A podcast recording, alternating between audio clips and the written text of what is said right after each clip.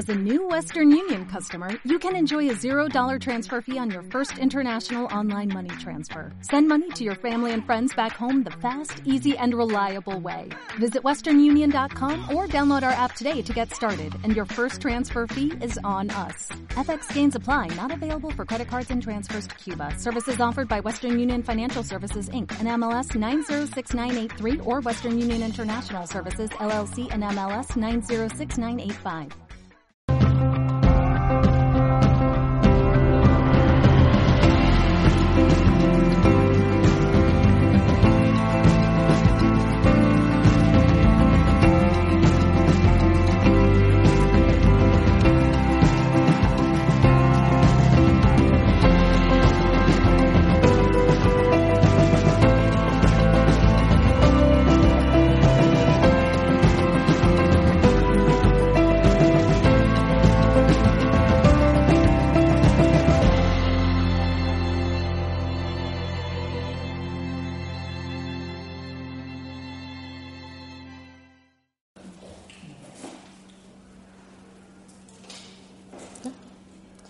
Namaste, buenos días.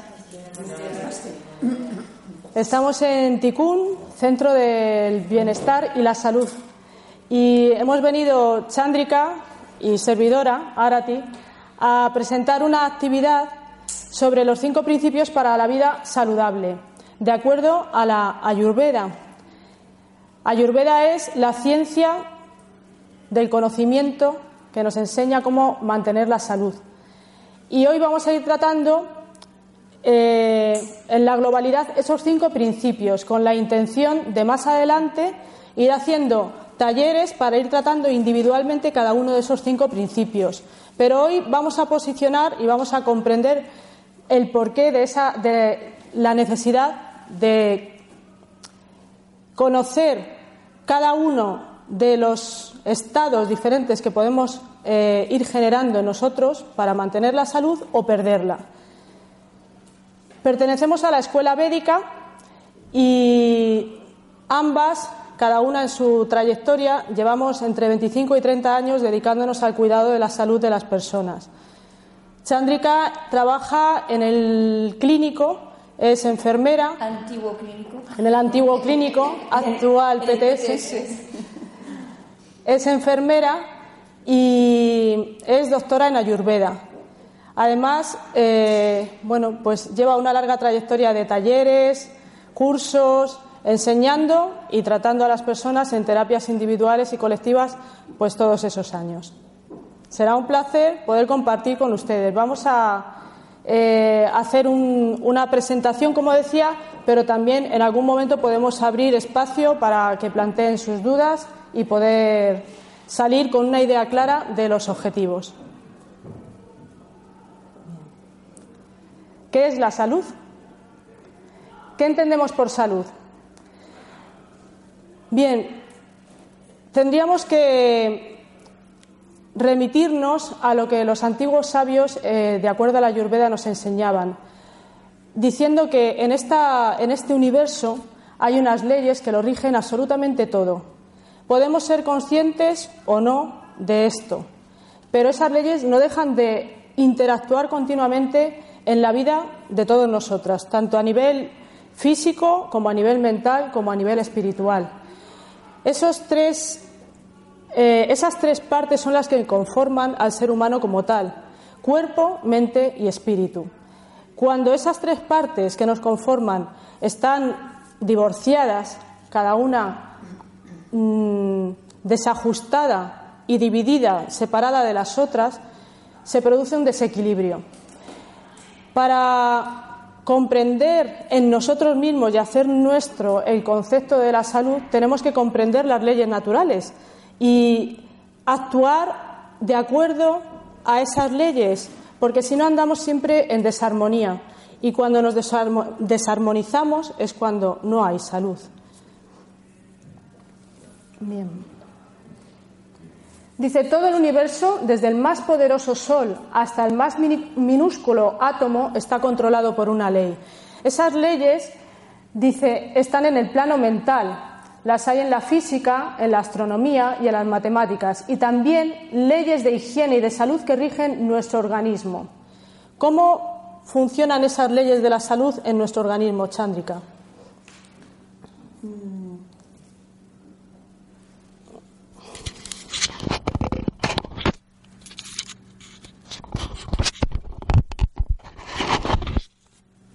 Disculpen por el cambio. bueno, em, es muy importante tener en cuenta que, como Arati decía, nuestro cuerpo, nuestra individualidad, lo que somos, solo funciona adecuadamente y correctamente si estamos compaginando y equilibrando nuestra parte física, mental y espiritual.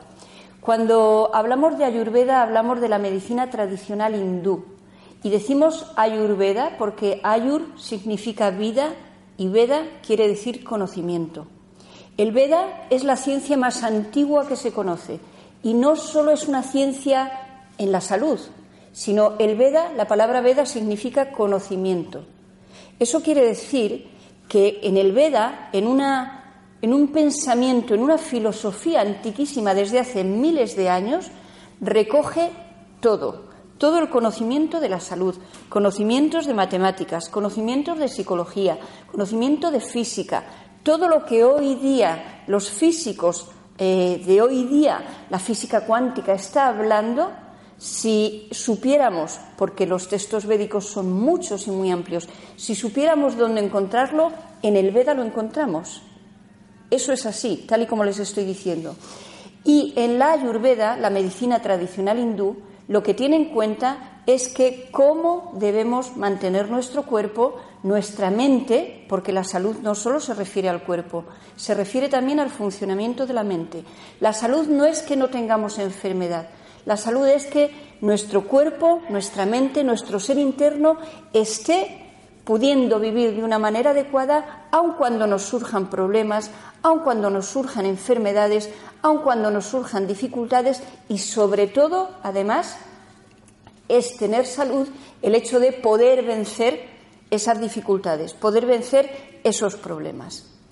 Esto es un hecho, esto, es algo muy importante. O sea, que no solo pensemos, bueno, no tengo una enfermedad diagnosticada, yo estoy sano. No, no, bueno, es posible que estemos sanos, pero estás decaído, estás demasiado agotado, estás demasiado fatigado, te vienen a veces cosas, pensamientos que son inadecuados, ¿no? Entonces la salud es un equilibrio psicofísico y es un sentir bienestar interno. Eso es la salud, ¿no? Más que la ausencia de enfermedad. Cuando hemos planteado el hecho de, este, de esta charla y el hecho de plantear estos talleres, los cinco principios para una vida saludable, quiere decir que es que hay cinco partes de nosotros que si vamos mejorando podremos tener más salud, lo que es igual a más equilibrio vital, más armonía, más bienestar, ¿no? Uno de ellos, por ejemplo, es la alimentación. Todos sabemos que necesitamos comer. Incluso muchas veces ya ni nos planteamos que la comida sea para mantener nuestro cuerpo. En cambio pensamos que la comida es tengo hambre y como. No, no, la comida es la que construye tu, cuerpo. Tus células, tu respiración, incluso tu manera de pensar está regida por lo que comemos. Fíjense si es importante nuestra alimentación. Y ya no es solo en el sentido de decir me quito unas cosas o me pongo otras, vitaminas, aminoácidos, sino es que hay que hacer una visión completa de nuestra alimentación lo más amplia posible de qué alimentos tenemos, incluso de dónde vivimos, porque es mejor, por ejemplo, todos sabemos, tomar alimentos de nuestra zona que de los que nos vengan desde hace de muy lejos, pero todo se puede ir combinando, ¿no? La alimentación es básico, ¿no? Pero aún antes de la alimentación está la respiración. Podemos hacer la prueba sencilla, simple. Dice, vale, voy a quedarme hoy sin comer todo el día. No pasa nada. Seguro, diríamos, ay, qué hambre, ay, qué hambre, yo no puedo, ¿no? Pero no puedes estar sin respirar ni siquiera un minuto. Luego, fíjense la importancia de la respiración. Ni lo pensamos, ni lo miramos, ni lo recordamos, pero es muy importante, porque además depende de cómo respiremos, ya no solo la respiración en sí, sino depende de cómo sea esta respiración, así nos va a dar una calidad de vida a otra. Así nos va a dar una mente u otra. Así nos va a ayudar a pensar de una manera u otra. Así nos va a dar más equilibrio. Por ejemplo, la respiración desequilibrada nos puede crear ansiedad, nos puede crear depresión.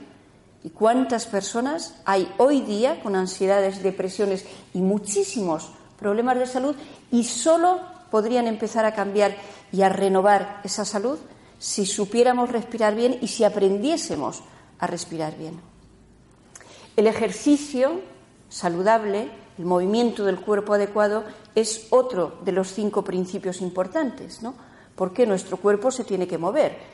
Vale, es posible que estemos cansados y si decimos, estamos deseando tumbarnos en el sofá, pero estás en el sofá cinco horas y ya te quieres levantar, ¿no? El cuerpo tiene que moverse porque tiene que eliminar, también en ese movimiento ayuda a eliminar sustancias que nuestro metabolismo va produciendo en el cuerpo. Por eso el ejercicio es muy importante. Es muy bueno que ahora ya muchos médicos estén recomendando haga ejercicio todos los días. Esto no hace mucho tiempo todavía no se decía ni se recomendaba, pero hoy día ya se está sabiendo que esto es muy importante.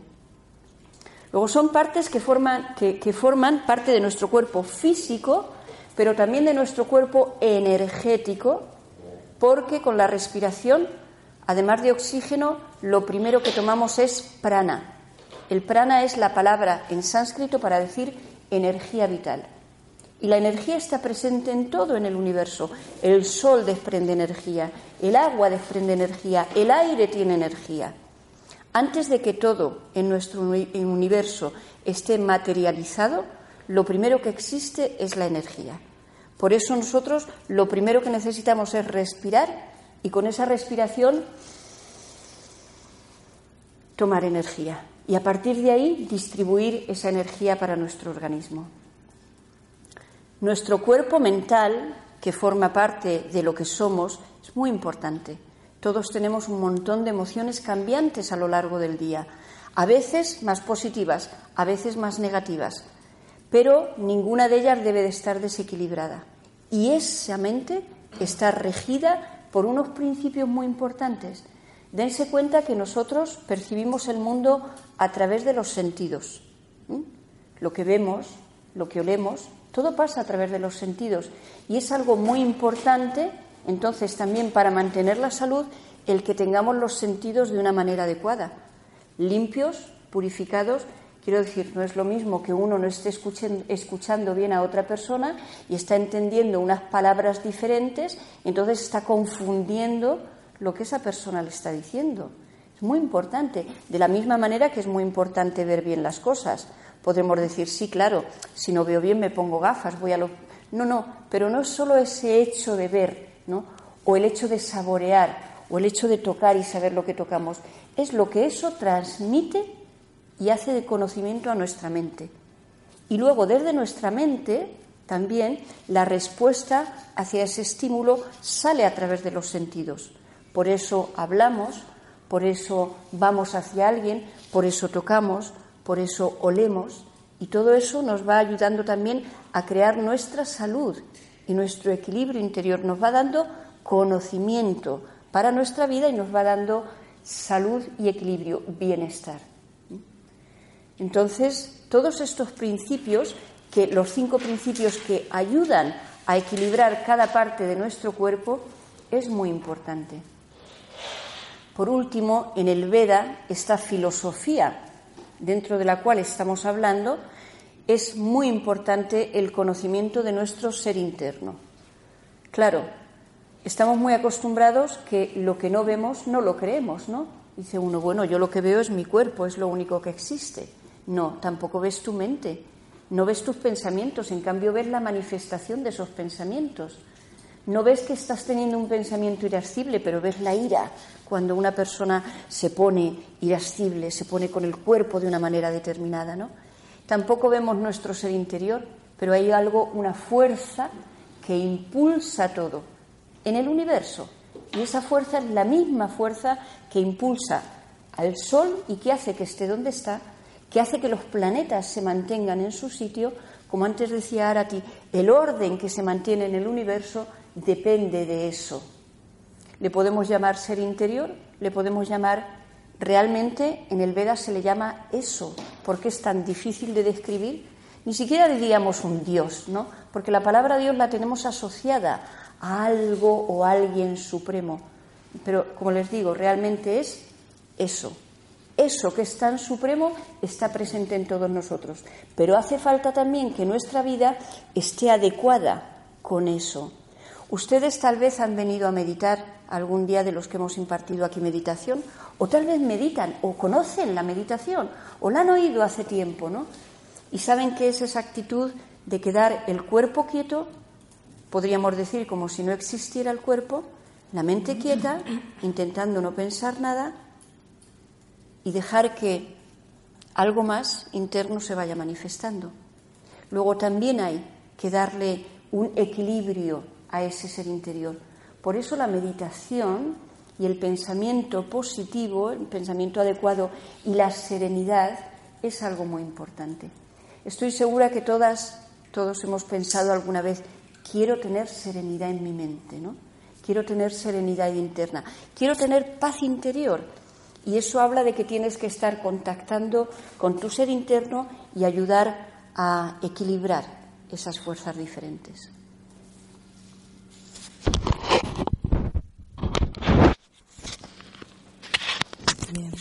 Hablamos de el sentido de esta charla de hoy. Todo lo que Chandrika ha estado mencionando podemos pensar todos que es lógico.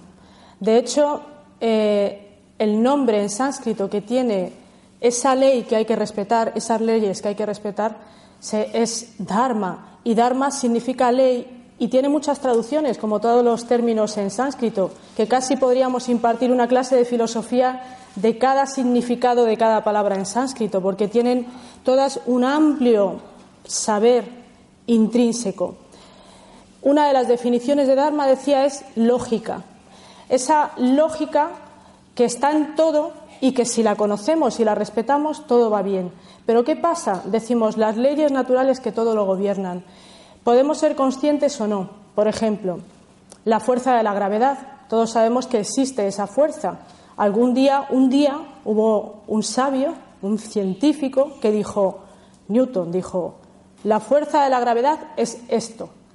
Pero él no la creó, esa fuerza él no la creó, simplemente la desveló y la explicó al mundo. Y desde entonces todos sabemos a ciencia cierta que está ahí esa fuerza. Aunque no la conozcamos, ¿estamos libres de tirarnos desde un sexto piso y abrirnos la cabeza? No. Pues eso es lo que sucede absolutamente con todo. Podemos ser conscientes o no de que esas leyes están haciendo su efecto en nosotros, pero el efecto está. ¿Qué sucede si vamos tomando conciencia, cada vez más conocimiento de esas leyes? Si tomamos conocimiento, creamos una conciencia en nosotros y cuando creamos una conciencia en nuestra mente es cuando tenemos la posibilidad de cambiar. Porque si yo no sé que tal alimento para ella puede ser bueno, pero para ella puede ser malo, pues yo sigo consumiéndolo y cada uno va haciendo según le parece y según algo muy importante es según nuestros gustos. Hoy en día fluimos mucho y si como esto será porque si me apetece será porque lo necesito. Pero la Ayurveda dice algo contrario. Una de las desgracias, entre comillas, del ser humano es que es el único ser de este universo, de este universo conocido que puede violar las leyes a conciencia. Los animales no violan las leyes, los astros no violan las leyes, cada uno tiene su funcionamiento y en su eh, conocimiento interno que hay intrínseco a todo lo que está interaccionando este universo funcionan como tienen que funcionar. Pero el ser humano, como tiene manas, tiene mente para pensar, mente para con capacidad de crear doctrina, de desarrollar pensamiento, empieza a muchas veces manipular los conocimientos y o las ignorancias y actuar de acuerdo a eso que cree o que desconoce. Entonces, muchas veces comemos eso que nos apetece y eso que nos gusta, pero a lo mejor es precisamente lo que menos, debes comer. Por ejemplo, una de las energías, de los, de los tipos de manifestación de la energía, se llama tamas, que es esa energía densa que todos podemos conocer. Hay días de esos que estás denso, con la mente espesa, con el cuerpo pesado, retención de líquidos, por ejemplo, porque anoche comiste, cenaste pizza, harina, queso, todo eso el organismo no ha sido capaz de procesarlo bien durante toda la noche porque es un exceso de trabajo comer harina y queso por la noche, por ejemplo, y por la mañana entonces estás con esa mente densa. Y resulta que además coincide que mi constitución tiene esa tendencia a la densidad. Hay otras personas que no, que son más delgadas, tienen una naturaleza más ágil, pero hay otras que tienen una constitución más sólida, con una mente más densa en ese sentido de para tomar una decisión tardan mucho tiempo, pero cuando la toman, la toman. Otras, por ejemplo, es todo lo, todo lo contrario. Tienen muchas ideas, van cambiando de una cosa a otra y nunca se estabilizan en algo.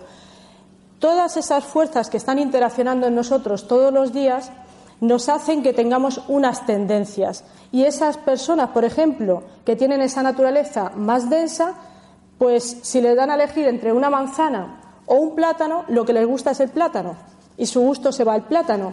Pero si comen plátano y comen queso y comen harina y comen todas esas cosas que aumentan la densidad, lo que están haciendo es agravar esa inercia y esa fuerza que predomina en ellas hasta que hacen que el equilibrio se rompa definitivamente. Porque todas las fuerzas que interaccionan dentro de nosotros mismos como un microcosmos dentro de este gran macrocosmos tiene que estar en equilibrio. No puede haber ni exceso de densidad ni exceso de movimiento. Tenemos que encontrar ese equilibrio. En sánscrito se dice satua. Ni demasiado, mucho, agitación, ni demasiada densidad. Porque entonces todo en nuestro organismo se desequilibra. Pero solo en el organismo, no. También la mente se afecta. Y de ahí surgen nuestras acciones. Todas las acciones de nuestro día a día surgen del pensamiento y si el pensamiento no está ajustado, entonces generamos un montón de problemas y luego pensamos que la vida nos maltrata. Pero vamos a ser autocríticos, vamos a analizar un poco cómo estamos actuando nosotros. ¿Qué estamos haciendo? La Ayurveda dice, Ayurveda es aquello que nos enseña lo que debemos hacer y lo que no debemos hacer para mantener la salud. Así de sencillo, esa es una de las definiciones de Ayurveda. Entonces, ¿qué estamos haciendo para mantener la salud? ¿Acaso no tiene que ver, por ejemplo, todo lo que hemos comido estas Navidades y todo lo que hemos bebido estas Navidades para que terminemos las Navidades diciendo tengo que adelgazar, quiero dejar de fumar, voy a. Hemos cometido muchos excesos, el cuerpo se resiente y tienes ganas de mejorar. Una de dos, o ya estás en un punto de decadencia tan grande que ya te abandonas y no te planteas el mejorar, o por ejemplo, ¿por qué todos ustedes están hoy aquí? Pensamos que es porque tienen deseo de mejorar algo en sus vidas. Hay algo que quieren mejorar. Entonces, vamos a aprender, vamos a grabar en nuestro empezar. Pero ¿qué pasa si además incorporamos un poquito de ejercicio saludable en nuestras vidas todos los días. ¿Y qué pasa si además aprendemos a respirar? Y aprendemos el arte de la relajación consciente. Ahora vamos a ir también viendo un poquito más sobre cada uno de estos puntos. Y cultivamos un pensamiento positivo. Un poquito de cada uno de esos cinco principios, sin duda, logra, logra una transformación en nosotros, sin la menor duda. Pero cuando tenemos un poco de eso y logramos un poco de transformación, ya estamos en el peldaño siguiente para lograr un poco más de transformación. Y de ahí al siguiente, y de ahí al siguiente, y de ahí al siguiente. Y no tiene fin.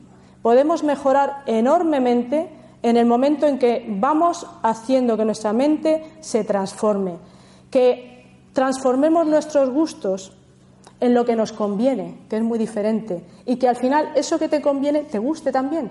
Y ya no sea, ay, es que yo quiero ese plátano, no, es que ya me gusta la manzana, porque me conviene más la manzana que el plátano, y ya de tanto comerla y de comprender, gracias a que voy adquiriendo conocimientos, comprender desde dentro que eso es más saludable para mí, ya ¿manzana o plátano? Venga, escojo la manzana. ¿Que te gusta mucho el plátano todavía y lo tienes? Un día te tomas un plátano y no pasa nada. Pero si todos los días comes plátano, al final no hay salud. Entonces, la alimentación adecuada, cuando los maestros eh, quieren enseñar en las escuelas de yoga a las personas a transformar, a transformar su vida, fíjense, nuestra escuela es tremendamente gastronómica. Tenemos la fortuna de tener un maestro que es un excelente cocinero y su maestro, nosotras pertenecemos a un linaje espiritual muy antiguo que proviene de la India y siempre ha habido grandes cocineros. Y Swami Tilak, que era el maestro de nuestro maestro, era un grandísimo cocinero y es la forma en la que, digamos que es la puerta de acceso para la transformación. Swami Tilak viajaba por el mundo enseñando, enseñando a las personas. Su maestro, un antiguo maestro de Ayurveda, que llegó a, vivir más de 140 años, imagínense, en Madhya Pradesh, en el centro de la India. Un día le dijo, Tilak, tienes que viajar, tienes que salir al mundo y ayudar a las personas a que se liberen de su sufrimiento.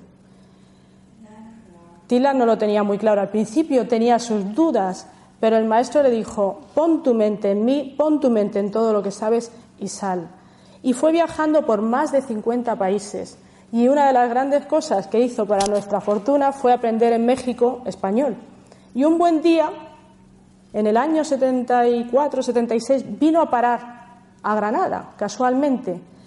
Y su forma de ir viajando por el mundo era ir enseñando a las personas, si alguien le abría las puertas de su casa, tenía techo donde dormir. Si no, él se adaptaba, era un renunciante, podía vivir igual en un palacio que debajo de un árbol.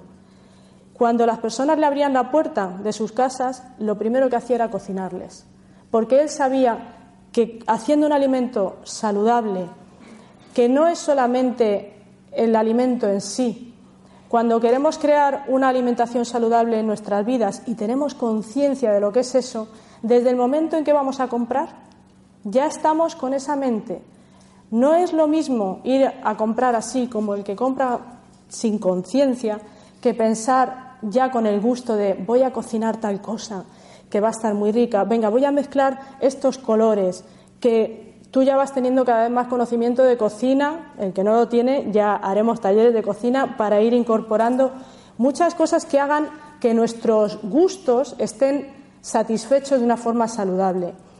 Y coge, escoges esos alimentos con, gusto. Los cocinas de una forma determinada. No es lo mismo freír que cocer, que hacer en el wok, que en el horno. Y es más, no es lo mismo la mente que tú estás poniendo cuando cocinas. Y Swami Tilak, sin duda que era un gran yogi, cuando cocinaba estaba poniendo una mente con conciencia pura, que en esencia luego es todo lo que se meten las personas en la boca. ¿Ustedes han visto esa película como agua para el chocolate? Es una perfecta representación de cómo, en esencia, estamos comiendo lo que las personas que cocinan sienten cuando cocinan. Y esto no es ciencia ficción, es una realidad. Estamos muy acostumbrados a escuchar la vibración, la energía, está por todas partes. Esta persona me da buena vibración, esta otra no. Uy, qué buena energía tiene este sitio. Ay, qué negativa es esta persona. Estamos interactuando todos los días con las energías de todo y de todos. Luego, ¿por qué no vas a estar comiendo en esencia el mal humor de esa persona que estaba hoy cocinando disgustada, hablando por teléfono con un conflicto de pareja laboral o cualquier cosa? O no estaba hablando por teléfono, pero estaba ahí con su problema en la cabeza mientras cocinaba. ¿No será diferente si estás haciéndote uno con los, alimentos? En realidad eso es la actitud de un yogi.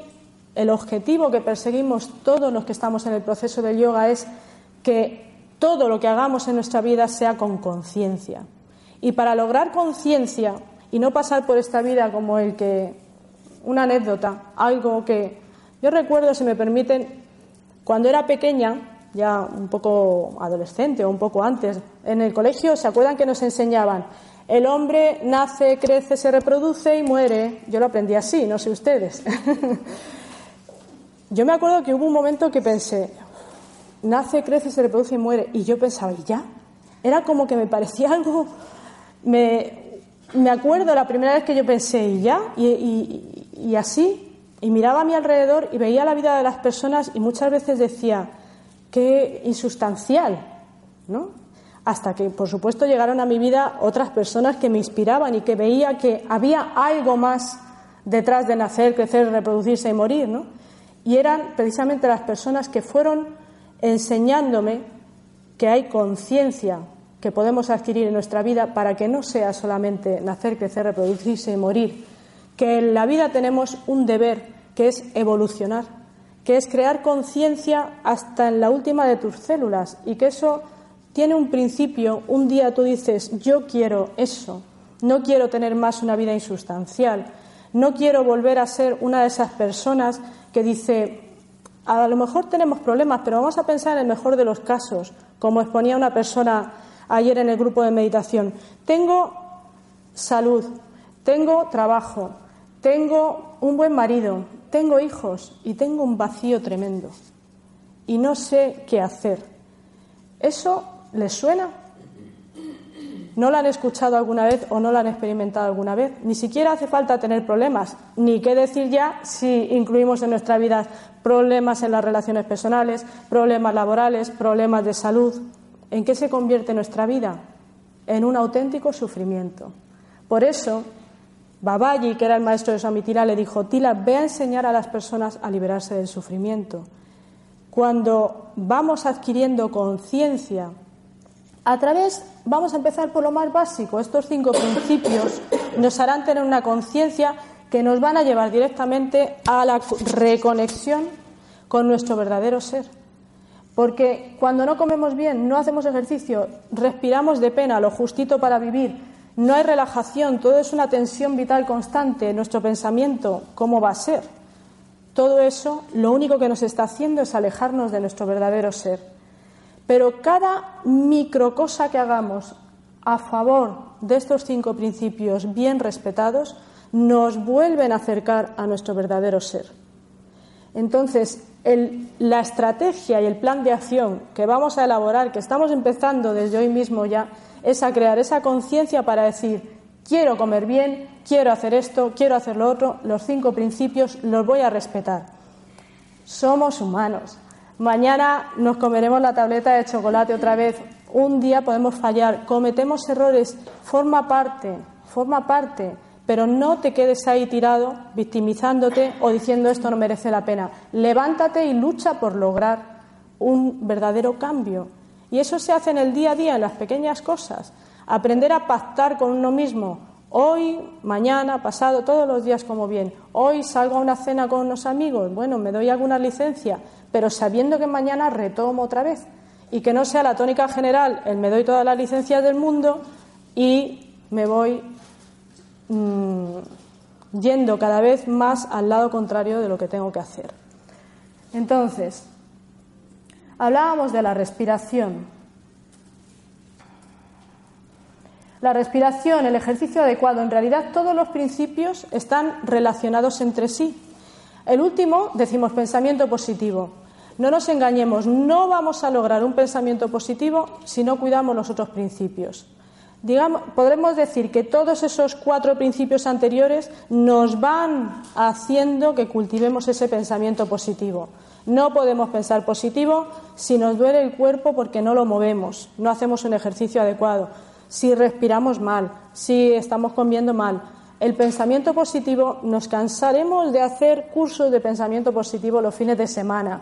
El lunes tenemos la mente súper positiva. El martes o el mismo lunes, en cuanto suceda algo en nuestra vida contrario a lo que nos gustaría, el pensamiento positivo se nos viene abajo, porque no es sólido, porque para que sea un pensamiento sólido tiene que tener una base sólida y la base sólida se crea sobre los otros cuatro principios. Entonces, queremos hacer un ejercicio adecuado. No todos los ejercicios son buenos y menos para todos.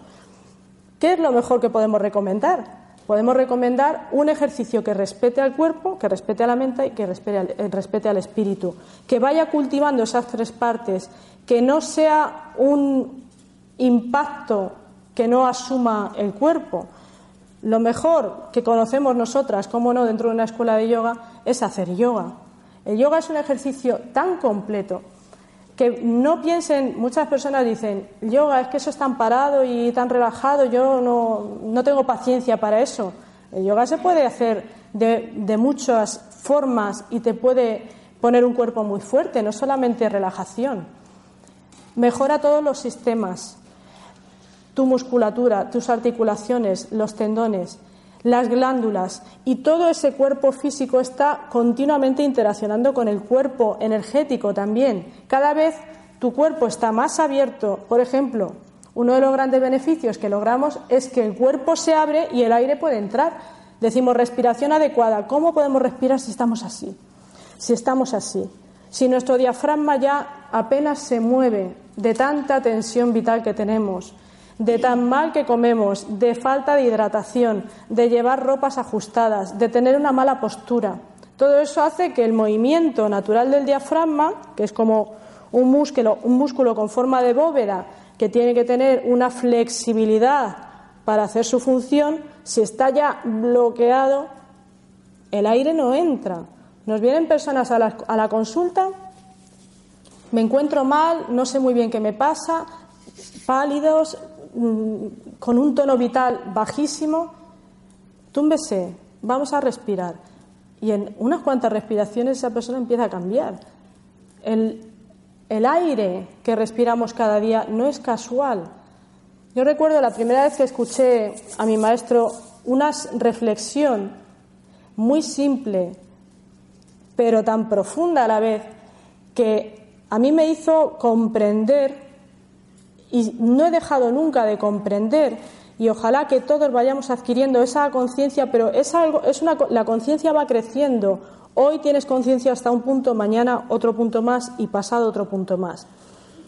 Lo primero que hicimos cuando nacimos en esta vida, al principio dependíamos de nuestra madre.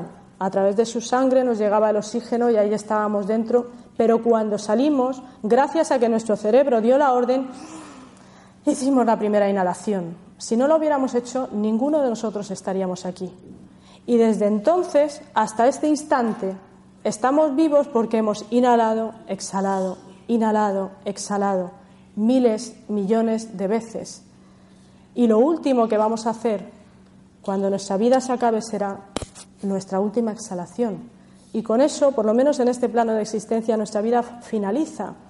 Luego, cuando decimos que respirar es vivir, no es casual, no es una frase hecha. Es que si no respiras, no vives. Y si respiramos mal, vivimos mal. Luego, aprender a respirar es absolutamente vital. Las antiguas escrituras decían, la clave de la existencia está tan cerca de ti, de ti como tu propio aliento. Y llamaban a la respiración tu eterna compañera. Y eso es fantástico, porque, ¿qué hay más importante y más cerca de nosotros que la respiración? Díganme algo en sus vidas que sea más importante que la respiración.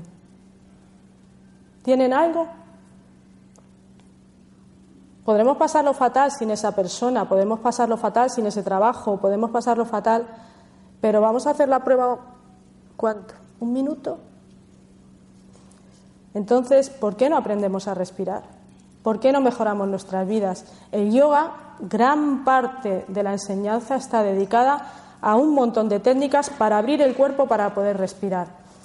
Porque después de la respiración vamos a llegar a poder, después de oxigenar nuestro cuerpo y llenarlo de prana, con el concepto que nos explicaba Chandrika antes, esa energía vital que está por todas partes y que la respiramos cada vez que inhalamos, cuando nuestro cuerpo esté nutrido y nuestra mente esté nutrida, entonces podremos empezar a funcionar de una forma saludable. La mente y la respiración están íntimamente unidos, íntimamente unidos. Y si no respiramos, no sabemos respirar de una forma pausada, por ejemplo, nuestra mente no se va a serenar. Ayer en la meditación veíamos cómo cuando nos quedamos quietos, no hay nada que se mueva, la respiración se va ralentizando por sí sola. Al principio tiene un, ritmo y cada vez se va haciendo más lenta, más lenta, más lenta. Y cuando vayamos haciendo ejercicios de respiración y aprendamos a hacer esa respiración abdominal, profunda, rítmica, entonces veremos que tenemos la capacidad de serenar nuestra mente y que esa situación que nos altera y que hace que nuestra mente se agite porque nuestra respiración se agita, en el momento en que tenemos la respiración mm, entrenada, podemos dirigirla y llevarla hacia abajo poco a poco y serenarnos en cualquier circunstancia, sea la que sea. Y esto es algo que se aprende y se entrena como todo en la vida y que podemos lograrlo. ¿Qué hace falta? Hay una moneda que tiene por una cara esfuerzo y por la otra cara tiempo. ¿Cuántas monedas queremos invertir para lograr nuestros objetivos? Pues de cada uno depende. Es que no cambio o es que he cambiado muy poquito. ¿Cuántas monedas has invertido? Entonces, si solo has puesto una, a lo mejor necesitamos invertir unas cuantas más. Depende de las, del deseo que tengas de cambiar. Depende de lo harto muchas veces que estés de ti mismo de las veces que hayas fracasado en los intentos, del sufrimiento que padezcas, del miedo que tengas a sufrir, porque eso es muchas veces hay personas que tienen aquello que desean, pero sufren por el miedo a perderlo. Otras ya están sufriendo porque no lo tienen, otras porque lo tuvieron y lo perdieron, pero la realidad es que al final todo el mundo sufre. ¿Y cómo podemos aprender a no sufrir? Cuando tengamos esos cinco principios cada vez más incorporados en nosotros mismos y una de las partes más importantes que tenemos que desarrollar también es conocimiento filosófico, llenar, nutrir nuestra mente de pensamientos elevados, llegaremos a una de las grandes enseñanzas del Veda que dice que nada en esta vida es permanente. No te empeñes, no nos empeñemos en sostener todo aquello que no es permanente, porque si no asumimos, no aceptamos desde ya que eso lo puedes perder, cuando lo pierdas sufrirás. Sin embargo, no quiere decir aceptamos, renunciamos a ello, pero ya podemos disfrutar de ello con tranquilidad. Es como el que va a un hotel de cinco estrellas, cuando vamos a hoteles de cinco estrellas, qué bien se está, ¿no? Nos encanta todas las comodidades, toda esa estética. Disfrutamos muchísimo cuando estamos en un lugar así. Pero ¿alguna vez se han planteado cuando, cuando hacen el check-out, cuando entregan la llave, sufrir porque no se quedan con esa habitación en sus vidas?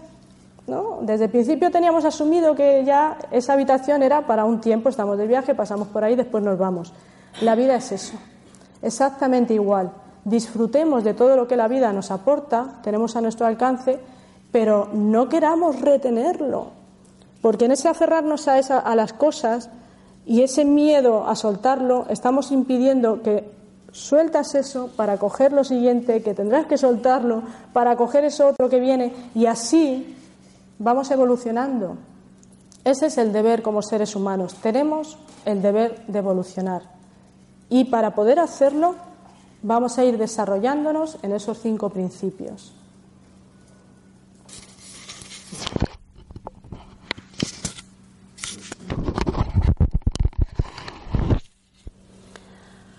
A lo largo del planteamiento que queremos hacer en estos cinco talleres diferentes para cada uno de los cinco principios, iremos aprendiendo en cada uno de ellos algo concreto.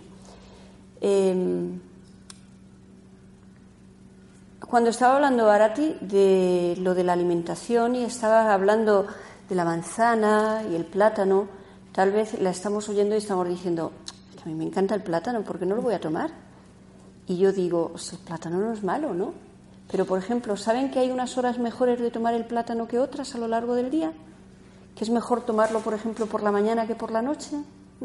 Sabemos que es mejor combinar tal vez el plátano con unas especias diferentes para que, lógicamente, lo que ya decía tenía mucha razón. El plátano tiene una energía muy densa. Hay alimentos muy densos que cuando los tomamos nos dan unas sustancias diferentes a nuestro cuerpo, unos nutrientes que necesitamos, pero también nos dan esa energía que transporta el alimento, energía densa o energía más activa o energía más pura, más equilibrada. Entonces, conviene conocer los alimentos que, de los que disponemos, los alimentos que tomamos, las tendencias, como ella decía, hacia nuestros alimentos y también saber entonces si esos alimentos los puedes combinar o no de una manera determinada. Como estábamos hablando con el plátano, alimento denso. Pero ¿y si le pones unas especias determinadas o lo mezclas con otra fruta que tiene una característica más activa en la energía?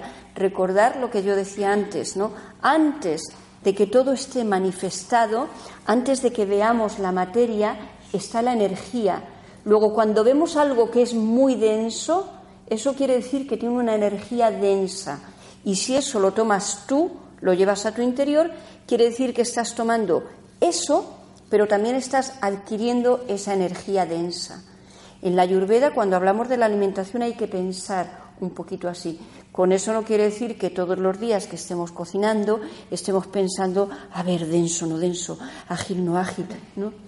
Pero cuando hagamos nuestro taller aprenderemos de una manera muy sencilla y muy fácil a dividir los alimentos en diferentes aspectos y si nosotros nos reconocemos, por ejemplo, como personas que somos más bien decaídas, que somos más bien densas, que somos más bien paradas. No solo nuestro cuerpo, que también se identifica, sino también nuestra mente. O que somos más bien personas activas, que no podemos estar nunca paradas. Entonces pensaríamos, ¿y yo me conviene comer los mismos alimentos? Es que no, no exactamente. Hay que regular los alimentos que nos tomamos. Como ella también muy bien decía, muchas veces tenemos la tendencia. ¿Cuál es nuestra tendencia? Nuestra tendencia básica es a mantener nuestra individualidad. Eso quiere decir que si yo soy una persona activa, lo que suelo tomar son alimentos activos. Y entonces, como ella muy bien decía, mi energía activa se va a poner cada vez más, más alterada, ¿no? Entonces debo de reconocerme cuando hagamos el taller de Ayurveda en la alimentación, aprenderemos a saber qué tipo de constitución tenemos en qué tipo de constitución somos según nos dice la Ayurveda, con las palabras sánscritas o castellanas traduciéndolas, ¿no? Y entonces aprenderemos a ver qué tipo, como digo, qué tipo de constitución tenemos y qué tipo de alimentos nos vienen mejor o no. También es verdad, y todos sabemos, por ejemplo, que no comemos lo mismo en el verano que en el invierno. Depende entonces también de las estaciones en las que estemos, nos convienen más unos alimentos u otros, ¿no? Y unas combinaciones u otras. Hay muchas cosas que podemos aprender dentro de la alimentación y que podemos, como decíamos también antes, cambiar poco a poco, ir adquiriendo hábitos que antes uno no lo tenía, pero que lo va adquiriendo, tomándolo poco a poco, día a día, y va transformando mucho nuestro cuerpo y sobre todo también nuestra mente. Ustedes saben que, como dicen también en todos los libros de, ciencias, de medicina, de lo que sea, dice el cuerpo humano, el 75% de nuestro peso es agua. Imagínense la muchísima cantidad de personas, incluso nosotros, si no lo sabíamos yo antes de saberlo, lógicamente, ¿no? Porque todo nos viene gracias a conocer las cosas. No sabemos las cosas, muy pocas cosas sabemos por una ciencia infusa, las vamos aprendiendo de otras personas, ¿no? Entonces, antes de saber que somos tal cantidad de agua, tal vez muchas personas no beben agua porque mm, decimos, es que no siento sed. Pero el hecho no es que tú no sientas sed, es que cuando sientes sed es porque ya ¡ah! tus células están pidiendo agua, por favor, ¿no? Entonces, aún antes de que tengamos sed, debemos de tener la costumbre de beber agua. ¿Saben? Hoy día ya esto es algo que nuestra escuela lo está diciendo. Vamos, yo desde que conozco a nuestro maestro, o sea, 30 años o más, ¿no? Siempre nuestro maestro nos ha enseñado, por favor, y nos ha acostumbrado, tomen lo primero en la mañana, tomen agua. Agua fría, no, agua templada. ¿Cuánto? ¿Un vasito? No, nuestro maestro dice, tomen por lo menos litro y medio de agua. La persona oye esto y dice, ¡ah, litro y medio de agua, qué barbaridad! ¿No? Es lo primero, ¿verdad?, que pensamos, ¿no?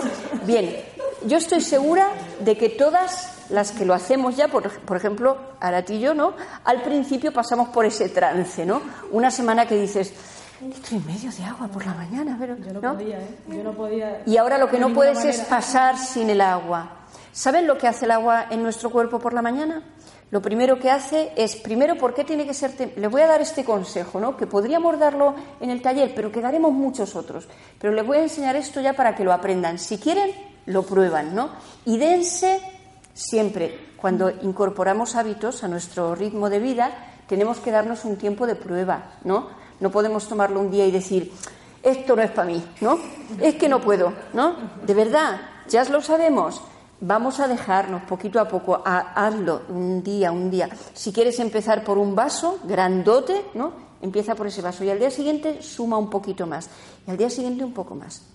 Agua templada, unas gotitas de limón, que el limón es un alcalinizante maravilloso para nuestro cuerpo y la gran cantidad de enfermedades que se producen por la acidez corporal es enorme, enorme. Entonces, tomar un poquito o más de agua con limón y con un poquito de miel, si quieren, ¿eh? es una maravilla.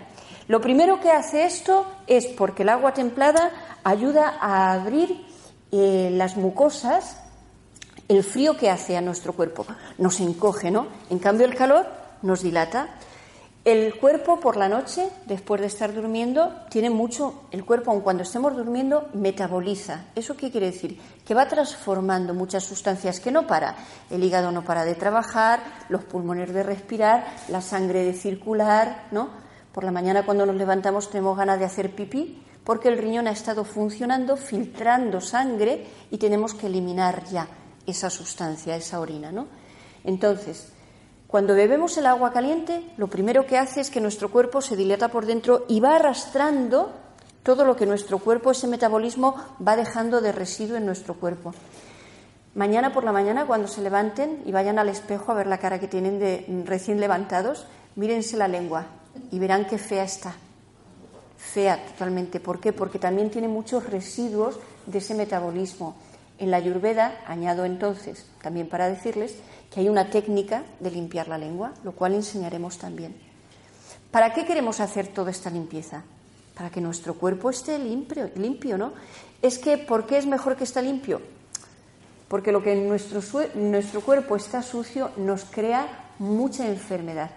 Cuando no evacuamos bien las heces, cuando no evacuamos bien la orina, cuando no eliminamos bien el sudor, cuando no limpiamos bien la lengua, cuando no nos limpiamos los mocos, ahora que nos están transmitiendo tanta gripe por la televisión, pensaríamos, oye, qué bien, voy a quitarme los mocos, pero no es solo sonándote, es que la ayurveda también tiene una técnica de limpiar bien las fosas nasales. ¿no? Y todo esto, repito, ¿qué es lo que nos da en último término? Lo que Arati antes también estaba diciendo, el conjunto de que nuestro cuerpo físico esté mejor y funcione mejor también nuestro cuerpo energético, nuestra mente y todo nuestro ser, toda nuestra salud. Estar más sanos, si a todos nos molesta tener dolor, a todos nos molesta, qué de gases tengo, ¿no? A todos nos molesta, hoy no he ido al baño, ¿no? Nos molesta y lo notamos en, nuestro, en nuestra vida y en nuestro equilibrio vital. Voy a seguir con lo del agua porque si no, no quiero que se me olvide, ¿no? porque les voy a dar el consejo completo. ¿no? ¿Qué sigue haciendo el agua caliente cuando la tomamos? Enseguida, desde el estómago pasa a la sangre. Y desde la sangre, como aumenta, por eso decimos que mínimo un litro. ¿Por qué? Porque tiene que aumentar el volumen de sangre. ¿Qué ocurre cuando hay más volumen de sangre en el cuerpo? Que el riñón filtra más rápido, ¿no? Pasa más sangre por el riñón. ¿Y qué función tiene el riñón? Completamente depurativa. Seguro que todos sabemos que el riñón, los riñones son indispensables. Si nos quedamos sin riñones morimos. ¿Por qué? Porque nuestro cuerpo, esto es un continuo como todo. Tomamos y eliminamos, tomamos y eliminamos, tomamos y eliminamos.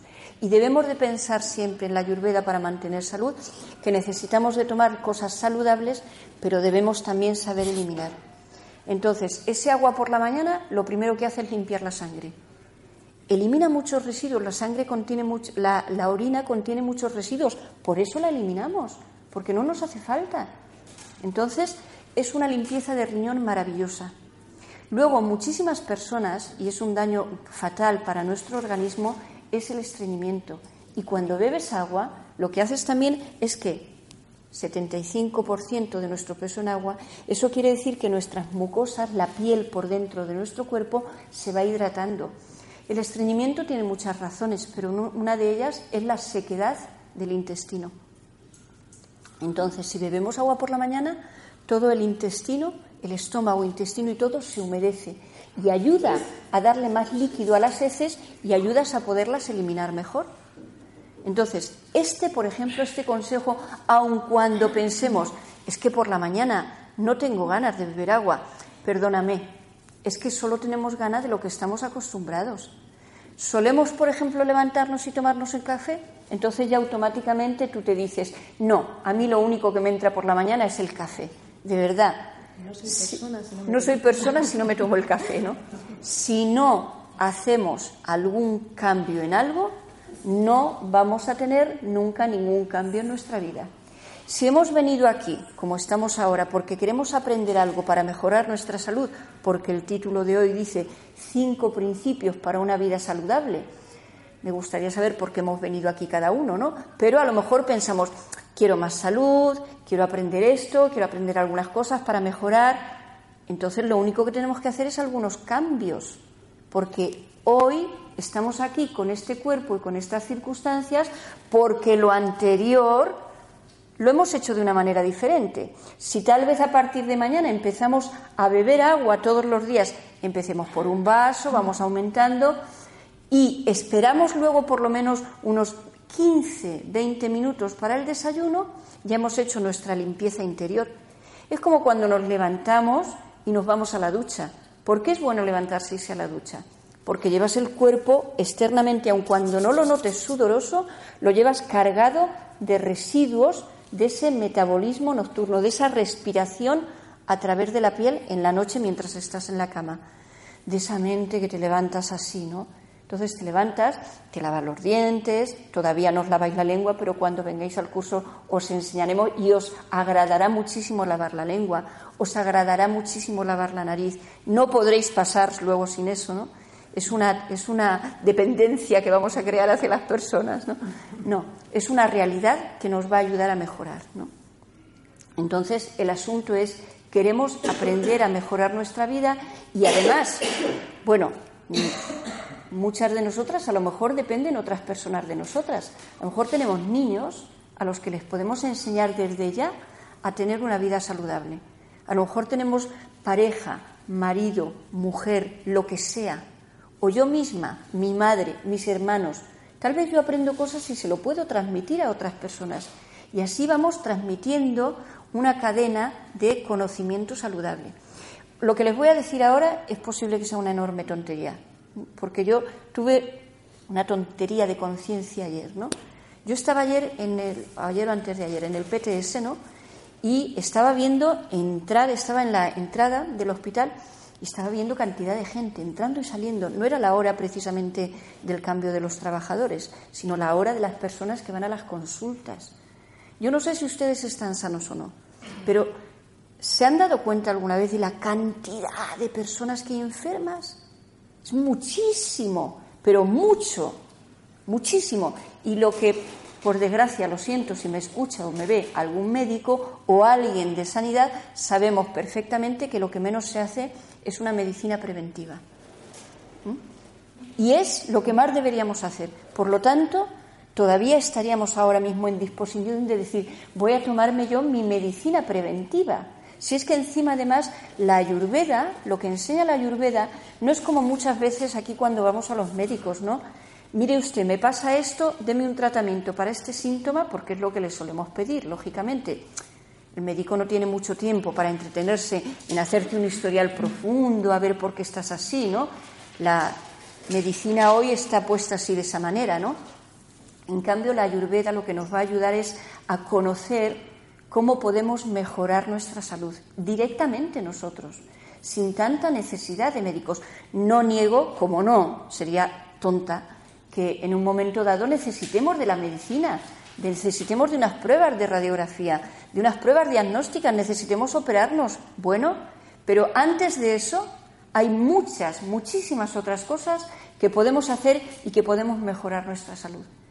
Porque estoy segura que a nadie le gusta estar enfermo. Y eso es algo muy importante, ¿no?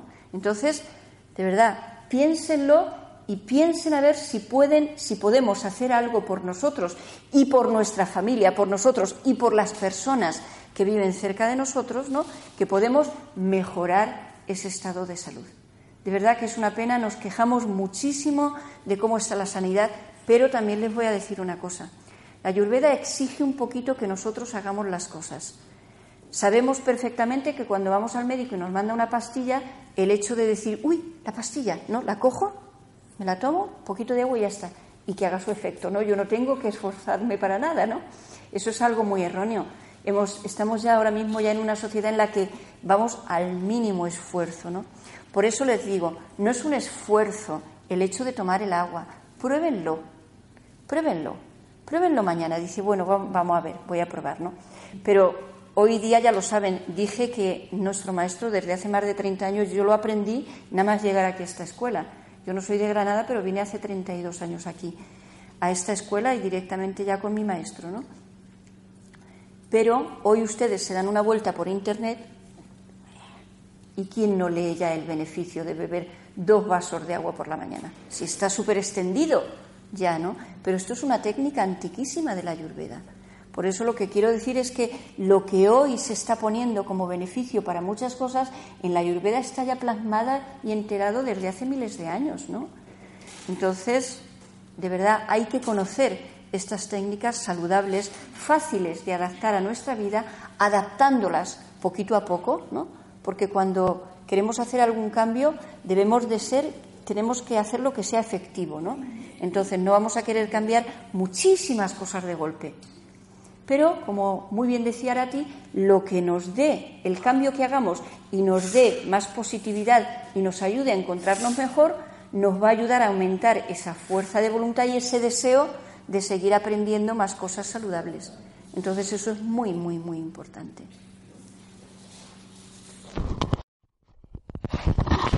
Bien. Para terminar ya, únicamente hemos llegado ya a lo que es el pensamiento positivo que estábamos diciendo antes y podríamos decir pensamiento positivo guion meditación. La meditación es esencial incorporarlo en nuestras vidas porque uno de, las, de los grandes beneficios que nos va a, aportar es, podríamos decir, que hace un reseteo en nuestra mente que nos va a ayudar a depurar a limpiar todo aquello que debemos ir desechando de nuestra mente para que al mismo tiempo, como estamos introduciendo incorporando en nuestra vida nuevos hábitos, lo vaya desplazando. Y así nos vaya ayudando a realizar esos cambios que, que estamos enumerando y que iremos viendo independientemente en cada uno de los, de los cinco talleres de cada uno de los principios para la vida saludable. Meditar eh, individualmente siempre es positivo y ojalá que lo incorporemos como una rutina más en nuestras vidas y lo hagamos en casa. Pero meditar en conjunto es muy beneficioso para todos. A veces nos reunimos para hacer muchas cosas y, eso nos da fuerza. La meditación, un montón de mentes dejando el cuerpo quieto, concentrando la atención en la respiración, y durante unos minutos mantenernos así un grupo de personas hace que se cree una sinergia de crecimiento en ese proceso de meditación muy importante. Es más, cuando hay un compromiso, tenemos creado ahora mismo aquí en Ticún un círculo de meditación dos veces al mes. Dos veces al mes. ¿No es mucho? No y sí. Porque cuando somos constantes y sabemos que esos dos, es mínimo esas dos veces al mes vamos a meditar con un grupo de personas para luego seguir meditando en casa. Ojo, los que vienen a la meditación no dejamos de meditar en casa, pero esos dos días al mes es como un compromiso que adquirimos de meditar.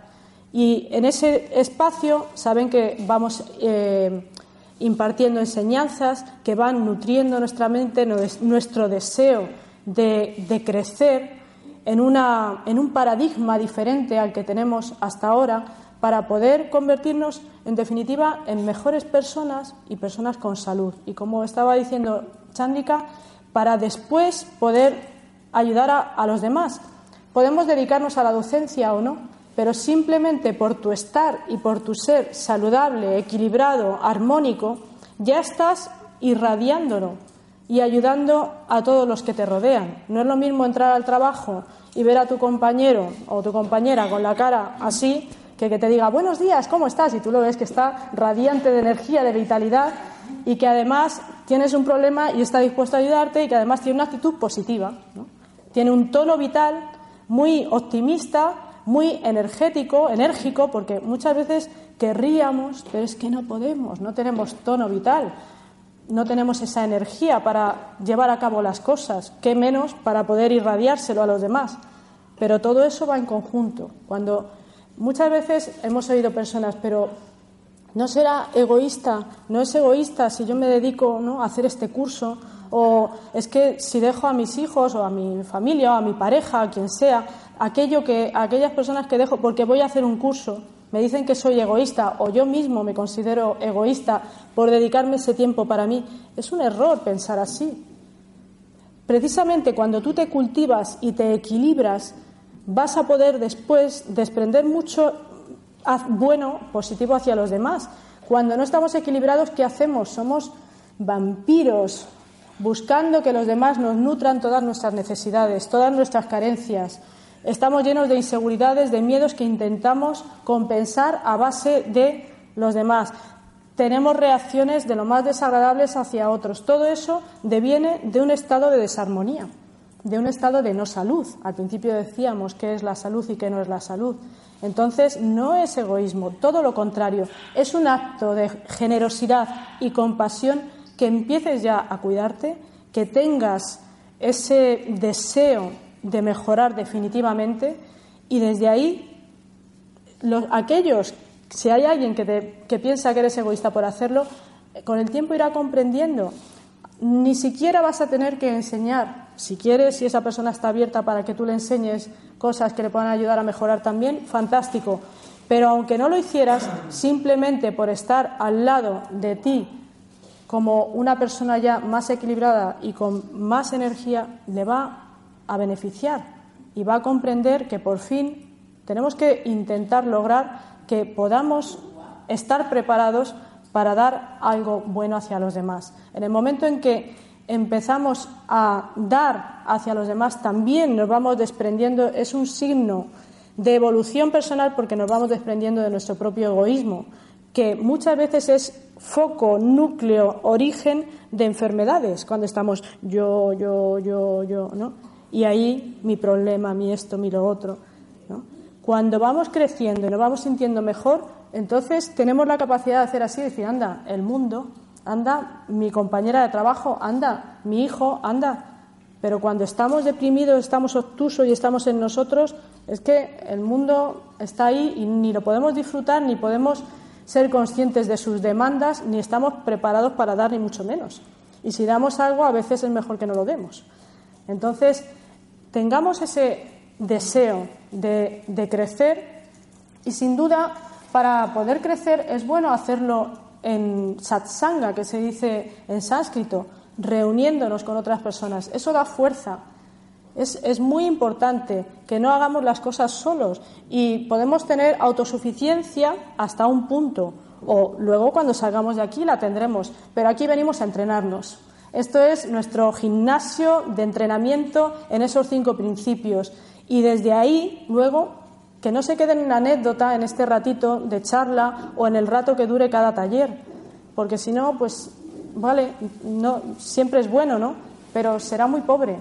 Ojalá que desde ahí demos el salto. Y luego podemos seguir haciendo eh, multitud de, de talleres, de actividades juntos. Ojalá que podamos hacer, por ejemplo, esos talleres de cocina, que son tan entrañables, todos con nuestro delantal, nuestro pañuelo la cabeza, cocinar juntos, degustar juntos lo que hemos cocinado y que vayamos teniendo esa alegría de cuidarnos y de mejorar nuestra salud y nuestras vidas. Bien, si quieren preguntar, si quieren comentar eh, cualquier cosa, aquí pueden hacerlo en este momento. Sobre el tema de la alimentación, dice que el principio por el que hay que empezar y de ahí ya parte todo lo demás. Eh, has dicho que hay alimentos que no que sean positivos para ti y, y, para el resto del mundo, sino que pueden ser beneficioso para ti y perjudicial para otro. En el taller de alimentación se puede aprender a identificar cada persona qué tipo de alimento le beneficia. Sin. Tiene que ver con todo, tiene que ver con todo. Tiene que ver, fíjese, en la Ayurveda cuando queremos averiguar nuestro tipo de constitución y qué energía predomina de esas tres, en qué cantidad, digamos, tenemos en este momento y también hay otra otro test que lo que indica es en qué cantidad tienes esa energía porque viene intrínseca a ti, porque naciste con ella, pero luego a lo largo de la vida por todo lo que tú vas haciendo, comiendo, pensando, eh, tus actividades diarias, todo eso hace que tengas ya una que es una, de- una definición de tu energía hoy, que esa la puedes ir modificando. Aunque tengas una base, luego tú ya la puedes ir modificando. Cuando se hacen esos test, se mira desde cómo son tus uñas, cómo es tu pelo, cómo respiras, qué comes, cómo son tus heces, en qué trabajas, o sea, todo hace que seamos como somos y tengamos esa, eh, ese tipo de energía. Entonces se, se averigua en base a muchas cosas. Podremos hacer los test cuando hagamos el, el test de el, el- el taller de alimentación haremos los test para que ahí salga reflejado cada uno cuál es su constitución. Y entonces, como bien decía antes Chándrica, de una forma muy sencilla, no, no, es, no es complejo. Vamos a comprender, ah, bueno, pues si yo ahora mismo tengo más cantidad de energía tamas que rayas, bueno, esos conceptos ya los iremos entendiendo, entonces me conviene comer más de este tipo de alimentos, no comer de estos, esos mejor los eliminamos, y algunas veces de estos otros. Y cómo combinarlos incluso entre sí. Sí, se aprende.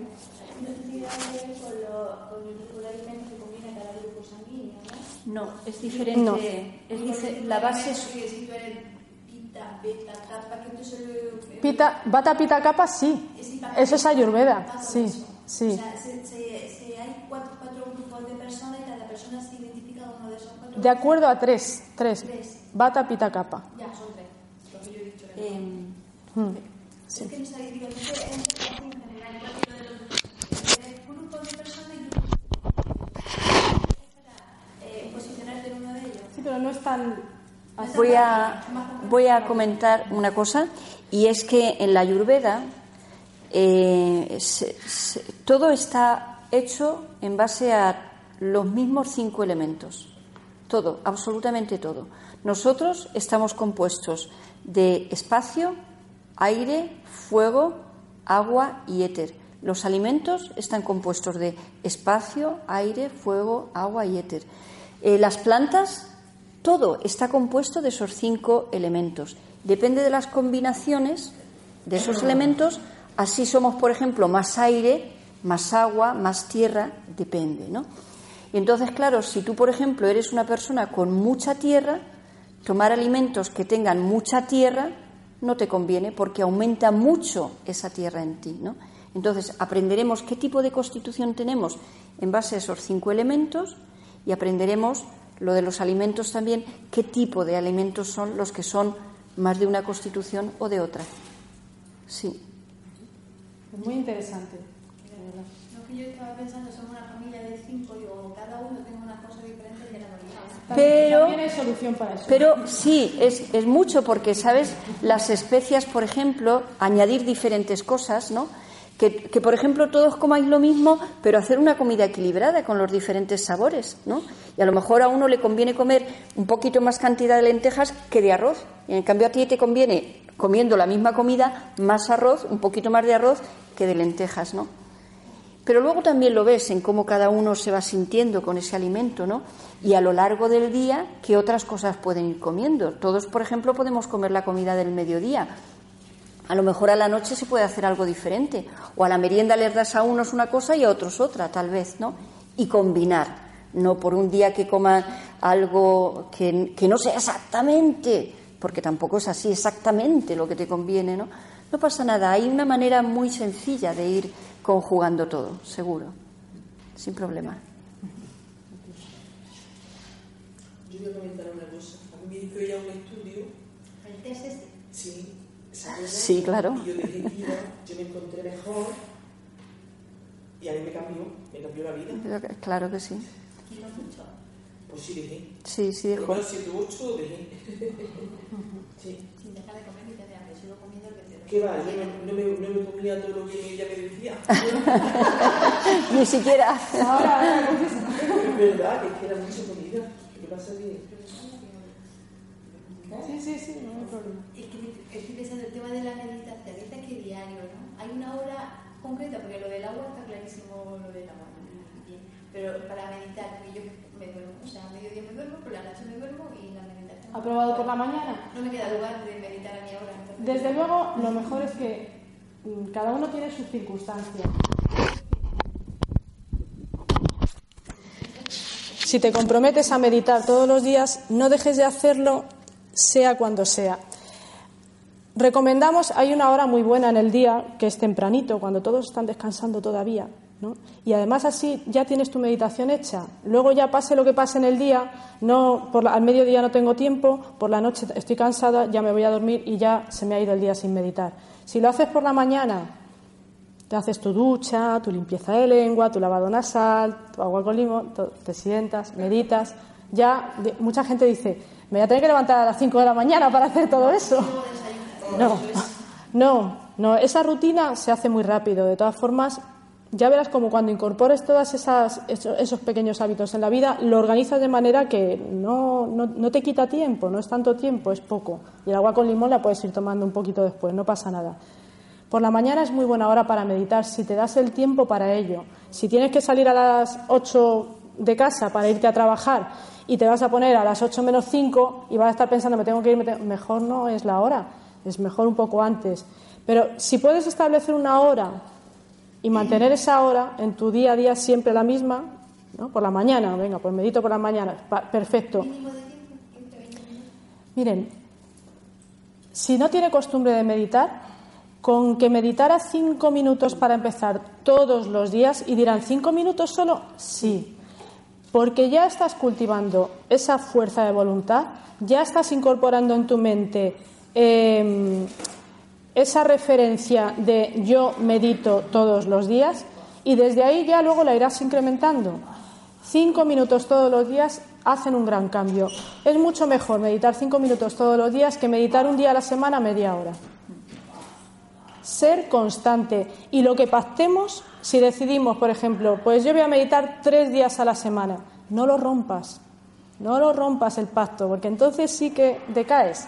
Sin embargo, cada vez que tú te propones algo y lo cumples, te vas haciendo más fuerte y puedes ir luego planteándote nuevos objetivos más avanzados. Entonces, cinco minutos todos los días, ¿vale? Que hay un día a la semana, dos, que dices, pues no voy a meditar porque no me va a venir bien, porque pasa, ¿vale? Pues di, medito cuatro días a la semana, pero medita cuatro días a la semana. Constancia, fundamental, constancia. Y en los días que te propongas, hazlo. ¿Qué menos que dos días a la semana? Pero lo ideal, de verdad, cinco minutillos todos los días es perfecto.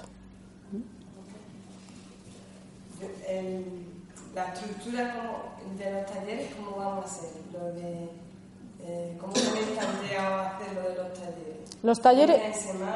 Ah. ¿Cómo, ¿Cómo va a ser eso? Mm, tenemos que ver contigo con la organización, pero será un día y abarcando mínimo entre cuatro horas, por lo menos, cuatro o cinco horas, por lo menos. Que luego también hay niveles. Podemos hacer un primer taller, por ejemplo, el de alimentación. Podemos hacer el taller, pero luego, sin duda, sería muy bueno poder hacer un taller anexo a ese que sea el de cocina. Quedar otro fin de semana para hacer un taller de cocina, mínimo uno. Si este grupo se consolida, es que podemos ir haciendo niveles, niveles, niveles, ¿no? Porque, sin duda, son tantas cosas las que podemos ir tratando y trabajando y ustedes mismos van a demandar cada vez más cuando vayan conociendo, cuando vayan comprendiendo, cuando vayan cogiendo el gusto, ¿no? Y teórico práctico. sí. Teórico práctico. Sí, Mm. es importantísimo. Sí. Quiere decir que si, por ejemplo, dentro del taller de ejercicio adecuado hablaremos todo el conocimiento que se tenga que tratar en ese taller, pero también algo de práctica vamos a hacer. De hecho, vengan siempre a los talleres con ropa cómoda, ¿no? que se puedan mover, ropa de práctica, de, de yoga o de cualquier deporte, que, ¿no? ropa que no apriete, ropa que no sea demasiado grande, que estén cómodos, flexible. Y, lo mismo en la respiración, haremos teoría, pero también vamos a hacer ejercicios de respiración. Todos llevan su parte práctica. En, el de alimentación, por ejemplo, aunque ese día no cocinemos, se darán recetas concretas. Y muchos consejos. Consejos, ya muy interactivo. Que podamos, que todas las personas puedan salir con un conocimiento global y muchas veces, bueno, pues cada uno también tiene su su duda concreta y, si el espacio nos da, si no, tenemos ese espacio para tratar la problemática concreta de esa persona, bien. Si no, habría que verlo en otro momento. Pero yo decir, yo que puedo comer, que me pasa esta cosa, si podemos iremos tratando también eso. Así pequeñas pinceladas, por lo menos. ¿Sí? Yo tengo una pregunta. Antes cuando has dicho todo el beneficio que tiene tomar el agua con limón en ayuna, eh, ha dicho una, es que ayuda a abrir la mucosa. Aparte de que ayuda a abrir la mucosa, cuando uno está muy resfriado y tiene mucha mucosidad, imagino que será todavía mejor, ¿no? Claro, precisamente, por ejemplo, una de las cosas que mandan los médicos para ayudar a eliminar la mucosidad es beber agua, porque ayuda a fluidificar los mocos. ¿no? Cuando hablo yo de mucosa me refiero saben que la piel por fuera cubre nuestro cuerpo, pero por dentro nuestro cuerpo está recubierto también de una piel que se llama mucosa. Y lo que quiero decir es que ayuda a soltar todo lo que de residuos tenga esa mucosa. Por eso puse el ejemplo, lo mismo que cuando nos lavamos limpiamos la piel por fuera, también al beber el agua con limón por dentro se limpia. Pero viene muy bien por eso, porque ayuda a hacer los mocos, y ahora en este tiempo importantísimo, hacer los mocos más líquidos, claro te dicen toma el fluidicid habitualmente, perdón porque lo digas así, y además bebe mucha agua, ¿no? Bebe mucha agua, porque es que es importantísimo. El agua fluidifica el cuerpo, hidrata el cuerpo y es importantísimo tomarlo. O sea que ya, ya queda desterrado eso de solo bebo agua cuando tenga sed, ¿no? Recuérdenme muchas veces a lo largo del día, voy a beber agua, voy a beber agua. ¿Algo más? Pues ya por último recordarles que la próxima cita que tenemos es el, viernes que viene, día 20, tenemos círculo de meditación, de 7 a 8. Tenemos nuestro siguiente encuentro en Ticún. Y ahora ya podemos hablar y, y ver ya para organizar los talleres de los cinco principios. Pues un placer. Muchísimas gracias. Muchas gracias.